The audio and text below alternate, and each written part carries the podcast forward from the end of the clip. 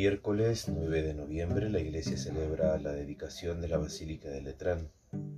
El Evangelio está tomado de Juan capítulo 2, versículos del 13 al 22. Hablaba del templo de su cuerpo. Cuando se acercaba la Pascua judía, Jesús subió a Jerusalén. Encontró en el recinto del templo a los vendedores de bueyes, ovejas y palomas y los que cambiaban dinero sentados. Se hizo un látigo de cuerdas y expulsó a todo del templo, ovejas y bueyes. Esparció las monedas de los que cambiaban dinero y volcó las mesas. A los que vendían palomas les dijo, saquen esto de aquí y no conviertan la casa de mi padre en un mercado. Los discípulos se acordaron de aquel texto, el celo por tu casa me devora.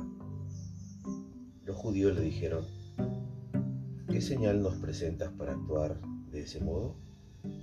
Jesús les contestó, derriben este santuario y en tres días lo reconstruiré. Los judíos dijeron, 46 años ha llevado la construcción de este santuario tú lo vas a levantar en tres días, pero él se refería al santuario de su cuerpo. Y cuando resucitó entre los muertos, los discípulos recordaron que había dicho eso y creyeron en la escritura y en las palabras de Jesús. Palabra de salvación. La, mercantil, la mercantilización de su religión y el uso del templo como banco de la época llevan al maestro a denunciar la transformación del proyecto de reino en un culto al dinero. Su acto profético conllevó la expulsión violenta de cambistas y vendedores que lucraban con el negocio de la religión. El término expulsar es sumamente sugerente, el mismo usado en los relatos del exorcismo, pues el acto de Jesús buscó limpiar el recinto sagrado de un mal que lo habitaba. El acto de volcar las mesas es una orientación clara que llama a la persona creyente a exorcizar la religión construir el reino de Dios. Nos parece un poco extraño escuchar estas palabras desde esta perspectiva del Evangelio de Juan, pero es así. El culto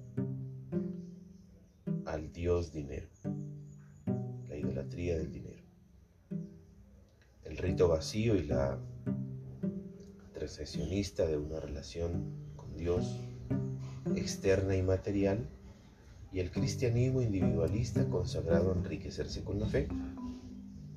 Son las mesas que deben ser volcadas hoy en un nuevo acto profético y liberador.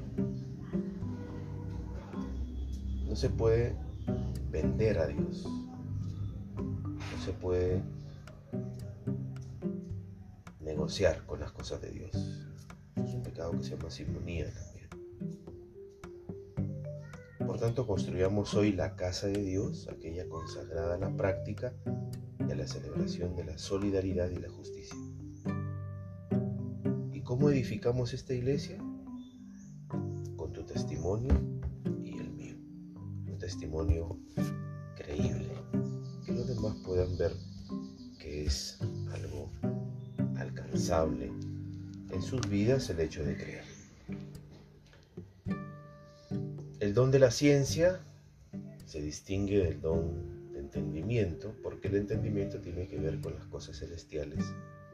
El don de ciencia está más relacionada con las cosas de este mundo.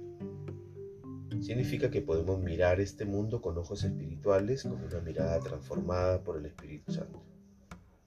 Entonces podemos descubrir la belleza más perfecta Santo derramado en las cosas. De esa manera no nos apegamos a cosas de este mundo ni nos dejamos esclavizar por ellas, porque todas ellas nos llevan a Dios. Con este don, San Francisco de Asís podía alegrarse en cada criatura sin perder por ello su entrega total a Dios. Tratemos de ejercitar este don, intentando contemplar este mundo con otra mirada renunciando a la posesividad, a las obsesiones y dejando que las criaturas nos hablen de Dios y no nos roben a Dios de la vida.